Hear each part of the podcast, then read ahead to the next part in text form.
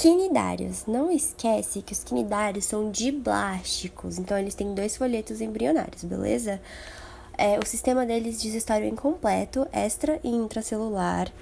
É, os pólipos são os fixos e as medusas, as medusas são as que andam, enfim, as que se mexem e tudo mais.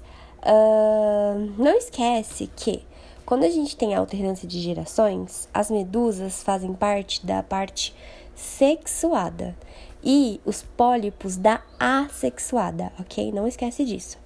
E quando a gente tem associação de algas e corais, você tem que lembrar que os corais, eles, é, as algas, elas dão alimento e os corais vão dar sais e CO2 para as algas. Então elas se, se ajudam. E sempre que a gente tiver questões de branqueamento e tudo mais, como elas fazem simbiose, a gente está falando de um problema com, com oxigênio, que vai dar problema na fotossíntese, certo?